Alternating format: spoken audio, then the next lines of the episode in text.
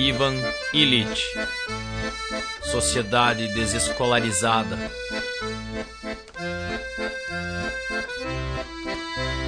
Copyleft esta obra não possui copyright. Pode e deve ser reproduzido para fins não comerciais no todo ou em parte, além de ser liberada sua distribuição, preservando o nome do autor.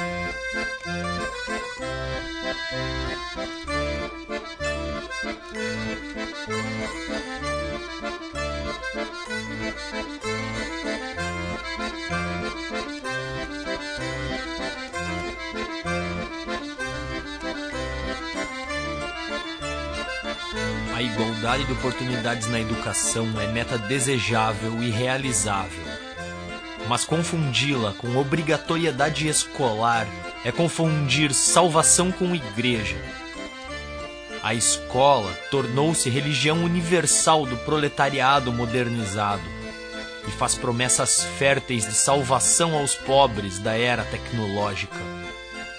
O Estado-nação adotou-a moldando todos os cidadãos num currículo hierarquizado, à base de diplomas sucessivos, algo parecido com ritos de iniciação e promoções hierárquicas de outrora.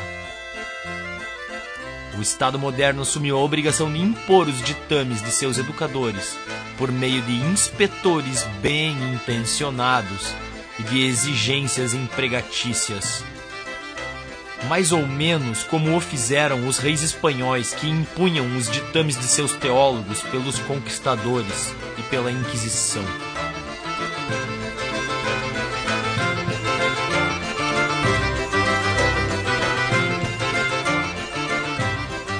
Precisamos de uma lei que proíba toda discriminação na contratação empregatícia, nas eleições, na administração e centros de aprendizagem, baseados na prévia frequência a determinado curso.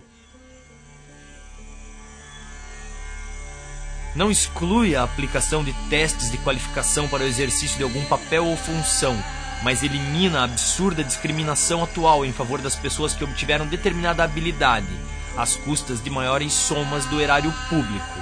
Ou, caso bastante semelhante, que conseguiram um diploma que não tem relação nenhuma com qualquer emprego ou trabalho concreto. Somente resguardando as pessoas de serem desqualificadas por qualquer coisa em sua carreira escolar, pode a abolição constitucional da escola tornar-se psicologicamente efetiva.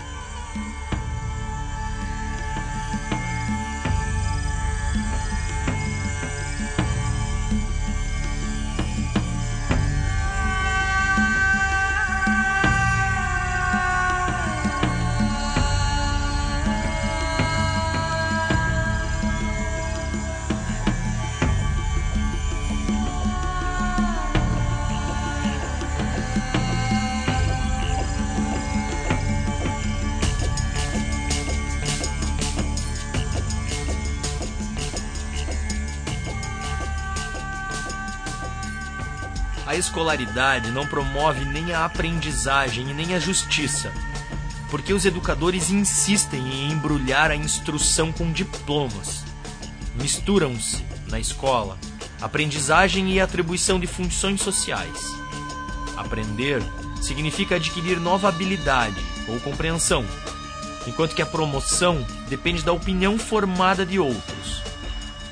A aprendizagem é, muitas vezes, resultado de instrução, ao passo que a escolha para uma função ou categoria no mercado de trabalho depende, sempre mais, do número de anos de frequência à escola.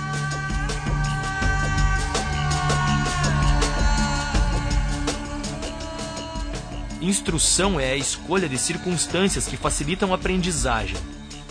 A atribuição das funções exige uma série de condições que o candidato deve preencher se quiser atingir o posto. A escola fornece instrução, mas não aprendizagem para essas funções. Isso não é nem razoável, nem libertador.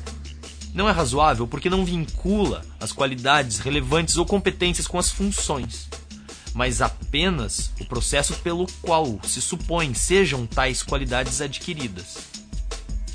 Não é libertador ou educacional porque a escola reserva a instrução para aqueles cujos passos na aprendizagem se ajustam a medidas previamente aprovadas de controle social.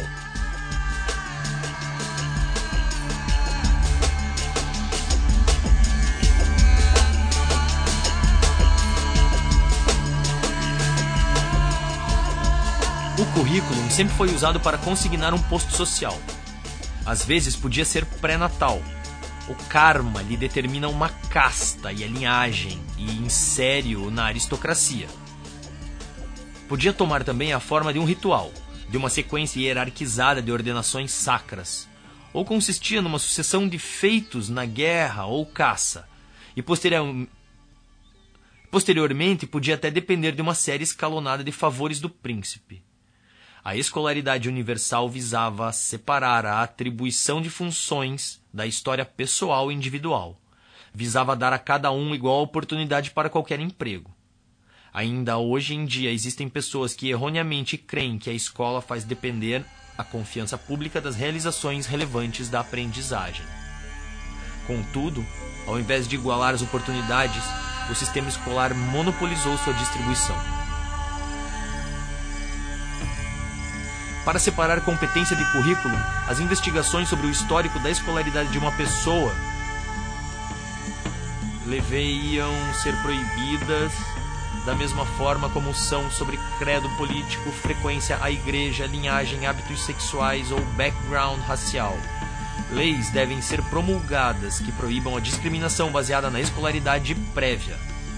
Obviamente, as leis não podem acabar com os preconceitos contra os não escolarizados nem pretendem forçar alguém a casar-se com um autodidata, mas podem desencorajar mas podem desencorajar a discriminação injustificada.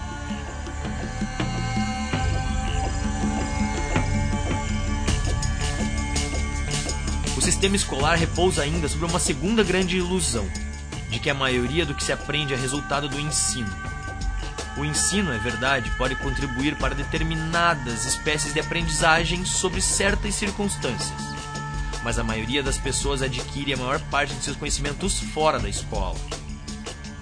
Na escola, apenas enquanto esta se tornou, em alguns países ricos, um lugar de confinamento durante um período sempre maior de sua vida a maior parte da aprendizagem ocorre casualmente, e mesmo a maior parte da aprendizagem intencional não é resultado de uma instrução programada.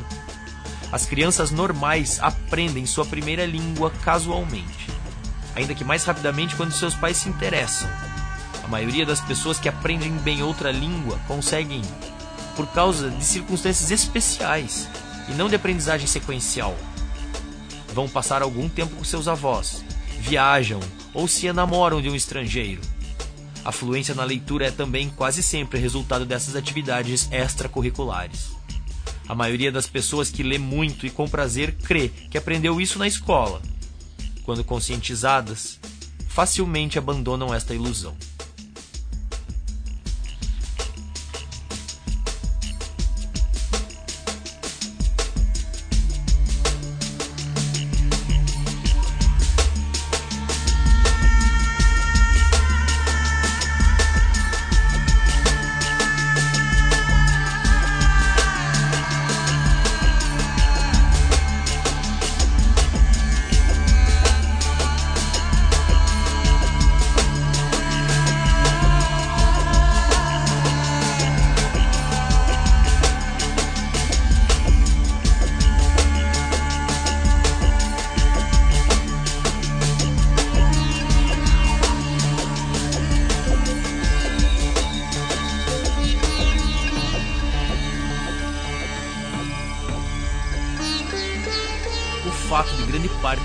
Aprendizagem parecer dar-se ocasionalmente e ser um subproduto de alguma outra atividade, definida como trabalho ou lazer, não significa que a aprendizagem planejada não se beneficie da instrução planejada e que ambas não necessitem de aperfeiçoamento.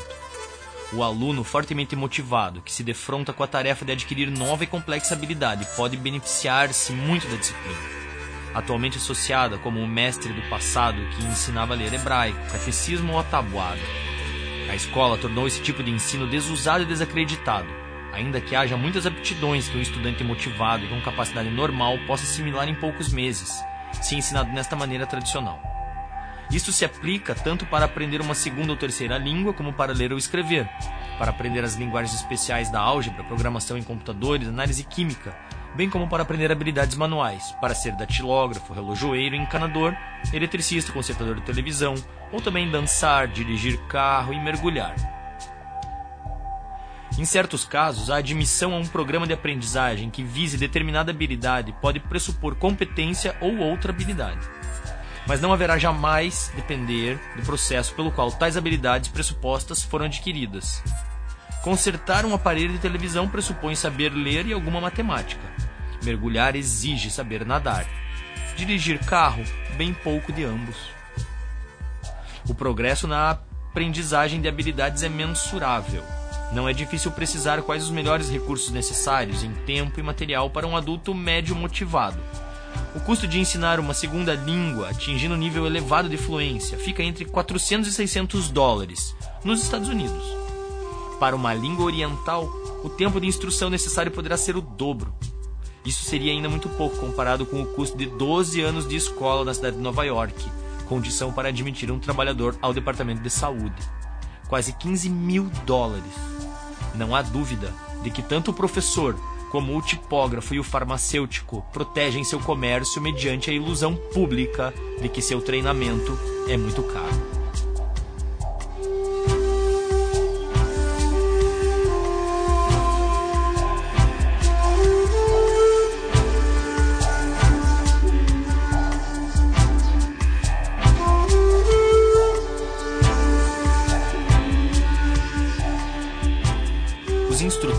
Tornam-se escassos por causa da crença no valor dos registros.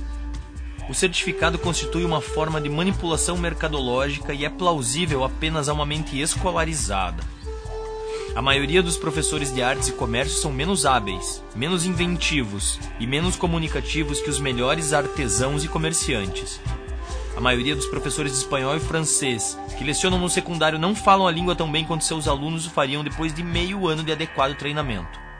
Experiências feitas por Angel Quinteiro em Porto Rico mostram que muitos adolescentes, se tiverem incentivos adequados, programas e acesso a instrumentos, são muito mais eficientes para introduzir seus colegas nas explorações científicas das plantas, estrelas, matéria e na descoberta de como e por que um motor ou rádio funciona do que a maioria dos professores escolares.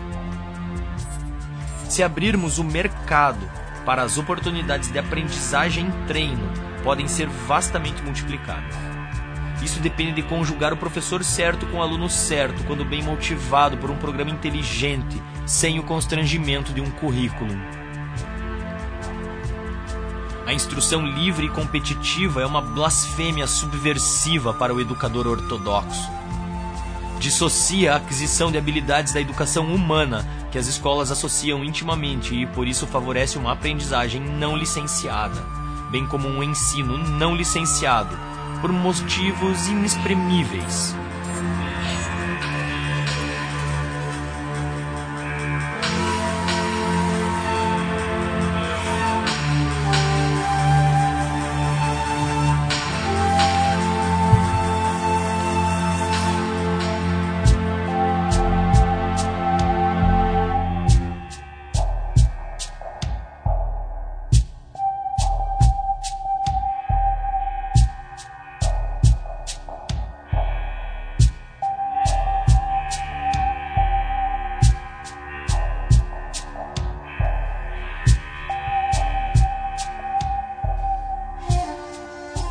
Desescolarização da sociedade implica um reconhecimento da dupla natureza da aprendizagem.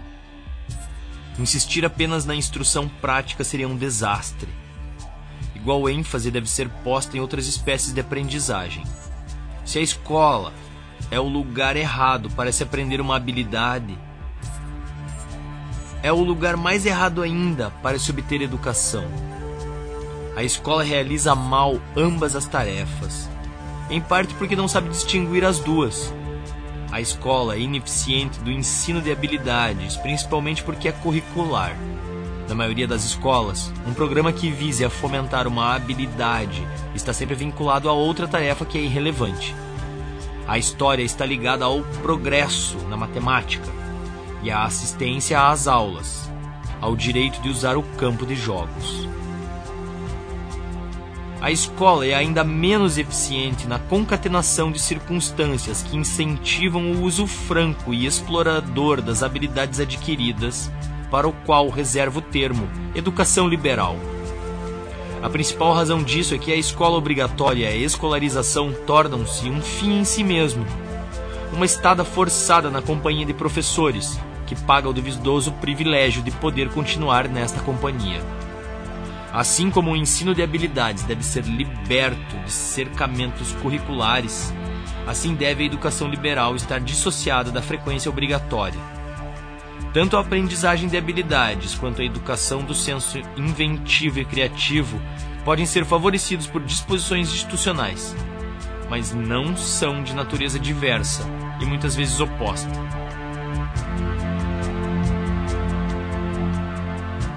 Mas são de natureza diversa e muitas vezes oposta. A maior parte das habilidades são adquiridas e aperfeiçoadas por exercícios práticos, porque implica o domínio de um proceder definido e previsto. O ensino de habilidades pode basear-se, por isso, na simulação de circunstâncias em que será usada. Mas a educação do uso das habilidades inventivas não pode basear-se em exercícios práticos. A educação pode ser o resultado de uma instrução, mas de um tipo de instrução totalmente distinta do treino prático. Deriva de uma relação entre colegas, que já possuem algumas das chaves que dão acesso à informação memorizada e acumulada na e pela comunidade. Baseia-se no esforço crítico de todos os que usam essas memórias criativamente. Baseia-se na surpresa da pergunta inesperada que abre novas portas para o pesquisador e seu colega. O instrutor de habilidade se apoia num conjunto de circunstâncias que permitem ao aprendiz desenvolver respostas padrão. A função do orientador educacional ou do mestre está em ajudar a que os aprendizes façam este encontro, para que a aprendizagem possa ocorrer. Junta algumas pessoas com outras, partindo de suas próprias questões não resolvidas. No máximo, ajuda o aluno a formular sua perplexidade pois somente uma clara formulação do problema lhe dará a possibilidade de encontrar seu companheiro, levado como ele, neste momento, a investigar o mesmo assunto no mesmo contexto.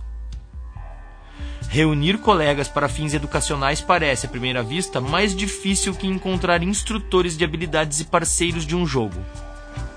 Uma das razões é o profundo medo que a escola implantou em nós, um medo que nos torna severos, a troca não autorizada de habilidades, mesmo de habilidades indesejadas, é mais viável e por isso parece menos perigosa do que a ilimitada oportunidade de reunir pessoas que compartilham um interesse que, para elas, neste momento, é social, intelectual e emocionalmente importante.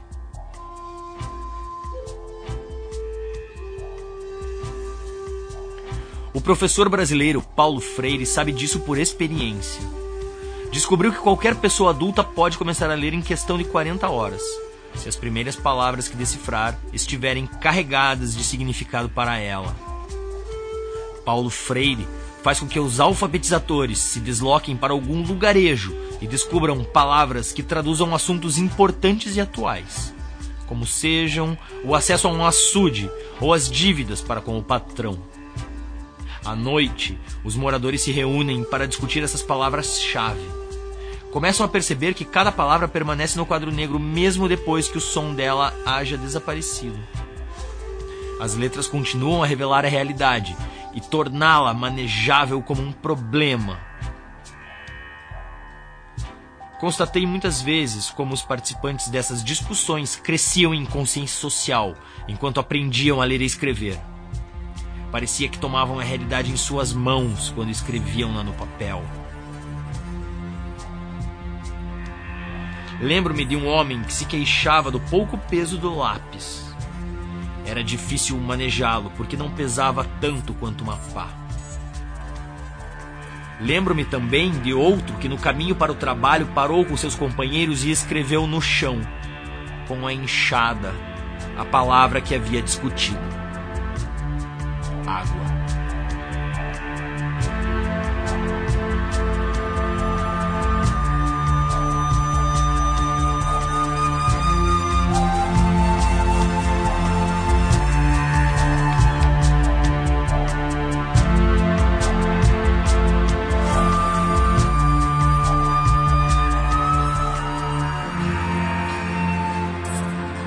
Encontros educacionais entre pessoas que foram devidamente escolarizadas é outro assunto.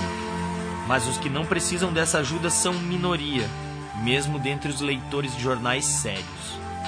A maioria não poderá e nem deverá reunir-se para discutir um slogan, ou uma palavra, ou um quadro.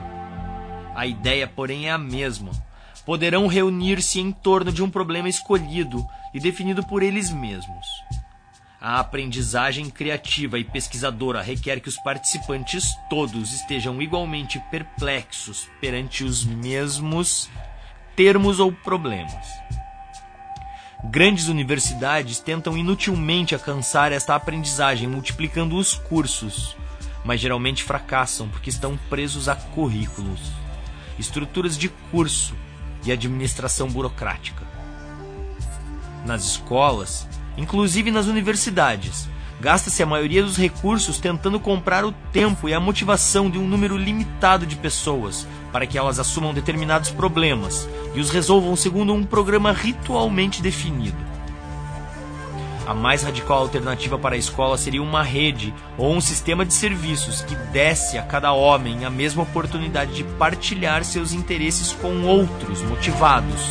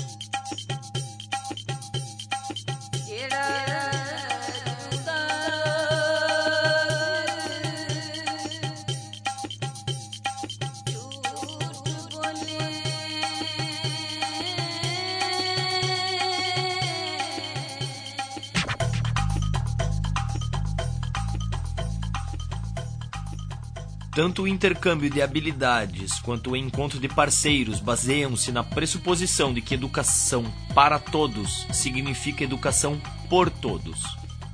Não é o recrutamento para instituições especializadas que leva a uma cultura popular, mas sim a mobilização de toda a população. O direito igual de cada pessoa de exercer sua competência para aprender e instruir-se é atualmente pré-esvaziado pelos professores com certificado.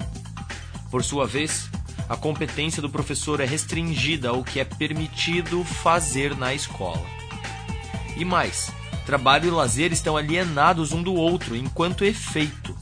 Supõe-se que tanto o espectador quanto o trabalhador cheguem ao local de trabalho prontinhos para ajustar-se a uma rotina preparada para eles.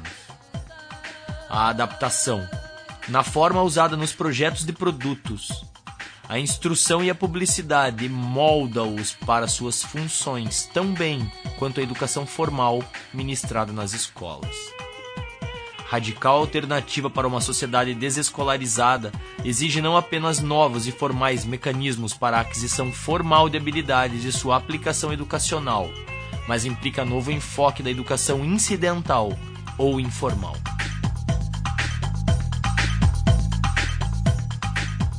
A educação incidental não pode mais voltar a formas que a aprendizagem teve nos povoados ou nas cidades medievais.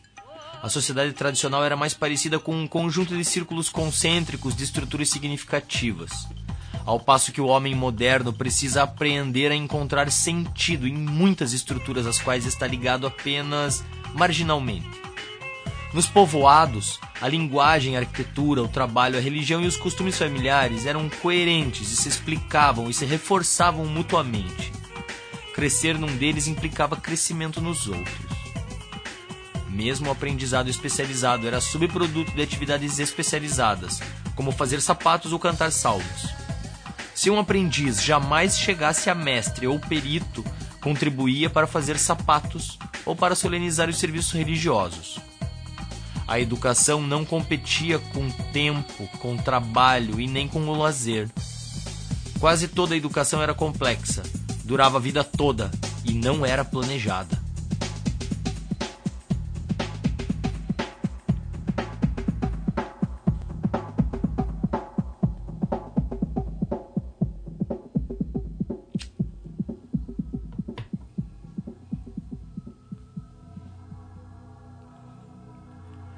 Maior obstáculo para chegar a uma sociedade que realmente eduque foi muito bem definido por um amigo meu, negro, em Chicago. Disse-me que nossa imaginação estava totalmente escolarizada. Permitimos que o Estado auscute as deficiências educacionais universais de seus cidadãos e crie uma repartição especializada para tratá-las.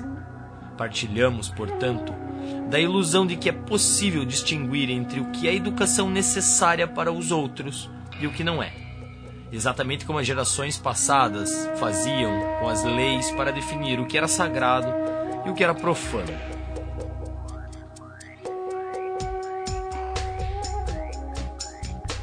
Emily Durkheim dizia que o fato de se dividir a realidade social em dois campos foi a verdadeira essência da religião antiga.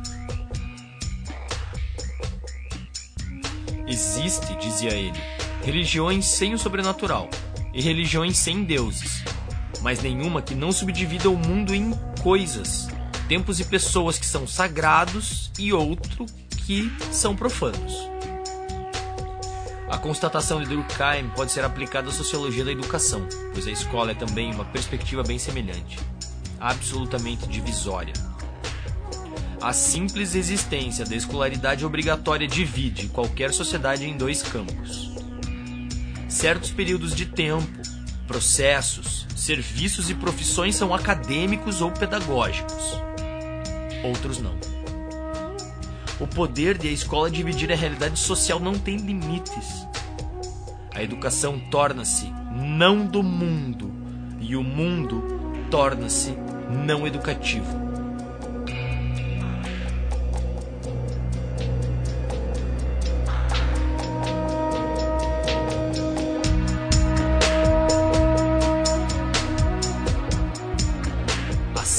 Secularização da fé cristã depende da dedicação que a ela tem os cristãos enraizados na igreja. De forma algo semelhante, a desescolarização da educação depende da liderança dos que foram criados na escola. Não podem servir-se do currículo como álibi para a tarefa. Cada um de nós permanece responsável pelo que foi feito dele, mesmo que nada mais possa fazer do que aceitar sua responsabilidade e servir como advertência aos outros.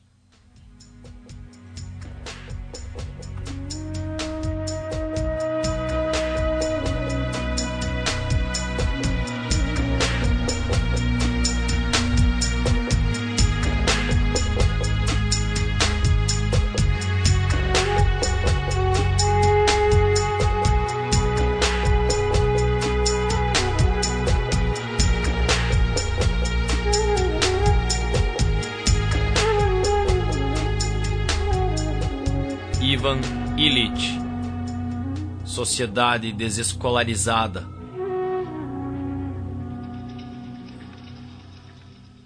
Copyleft